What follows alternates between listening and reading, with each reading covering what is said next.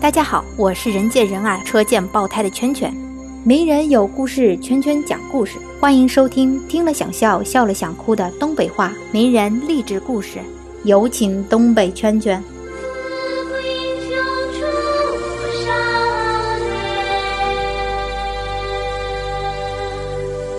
大家好呀，东北圈圈又跟大家见面啦。你们听说过诡辩术没有？诡辩，诡辩呐，从古至今都非常盛行。古希腊著名的哲学家苏格拉底在诡辩方面就特别厉害。他有一次和欧西德辩论，苏说：“偷别人东西对不对？”欧说：“当然不对呀。”苏又说。那侮辱别人呢，对不对？欧说也不对呀。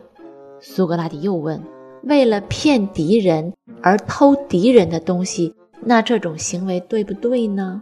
欧西德的脑袋瓜子很精明，不为迷惑，答道：对。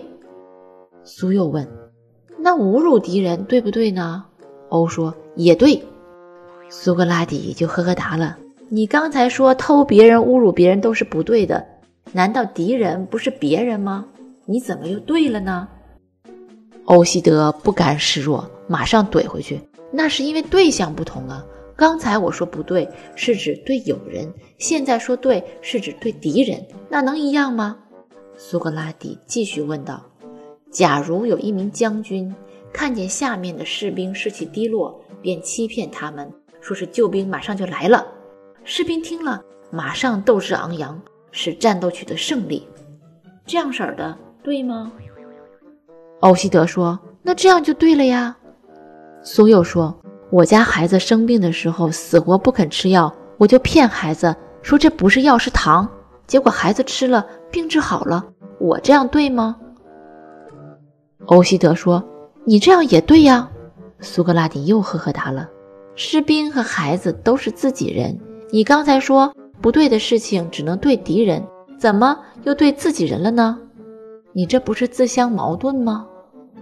欧西德听完了以后无言以对，我听完了以后也无言以对。这家伙差点给我绕懵了。你们听懂了吗？苏格拉底很有名，他的学生也很有名，名师出高徒。有一个学生叫柏拉图，知道柏拉图是谁不？就是告诉你，谈恋爱这个事儿啊，只要你侬我侬就行了，根本不需要滚床单儿。有一天，柏拉图就对老师苏格拉底说：“老师，我觉得顿东格拉底这个人很不咋地。”苏格拉底问：“啥意思？”柏拉图说：“他老是挑你刺儿，都鸡蛋里挑骨头，净整些没用的，并且他还不喜欢你的蒜头鼻子。”苏格拉底笑了笑，缓缓地说：“但是我觉得他这个人吧，还行。”柏拉图就问：“为啥你这么认为呢？”苏格拉底说：“东格拉底这个人吧，他对他妈很孝顺，每天都照顾得很周到。他对他的老师也很尊敬，从来没有对老师有不恭敬的行为。他对朋友也很够意思，常常当面指出别人的缺点，并不在乎别人瞬间爆发的尴尬症，还热心帮助人家改正缺点。他对小孩也很有耐心法儿。”经常和一帮孩子一起做游戏，他对弱势群体也挺有同情心的。有一次，我就亲眼看见他可满身划了，划拉出最后一个钢镚，放进一个要饭的手里边。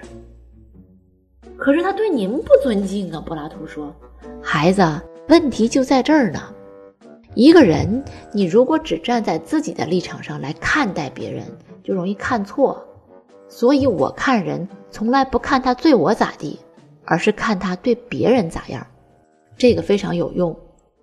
不是说对你好的人就是好人，无缘无故对你好的人，你就要警惕了。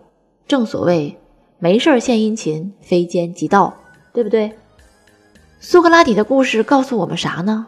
咱们无论是看人还是看事情，想要看得准，首先你就必须得把自己个儿抽离出来，这样才能客观的看。如若不然，你不识庐山真面目，就是只缘身在此山中。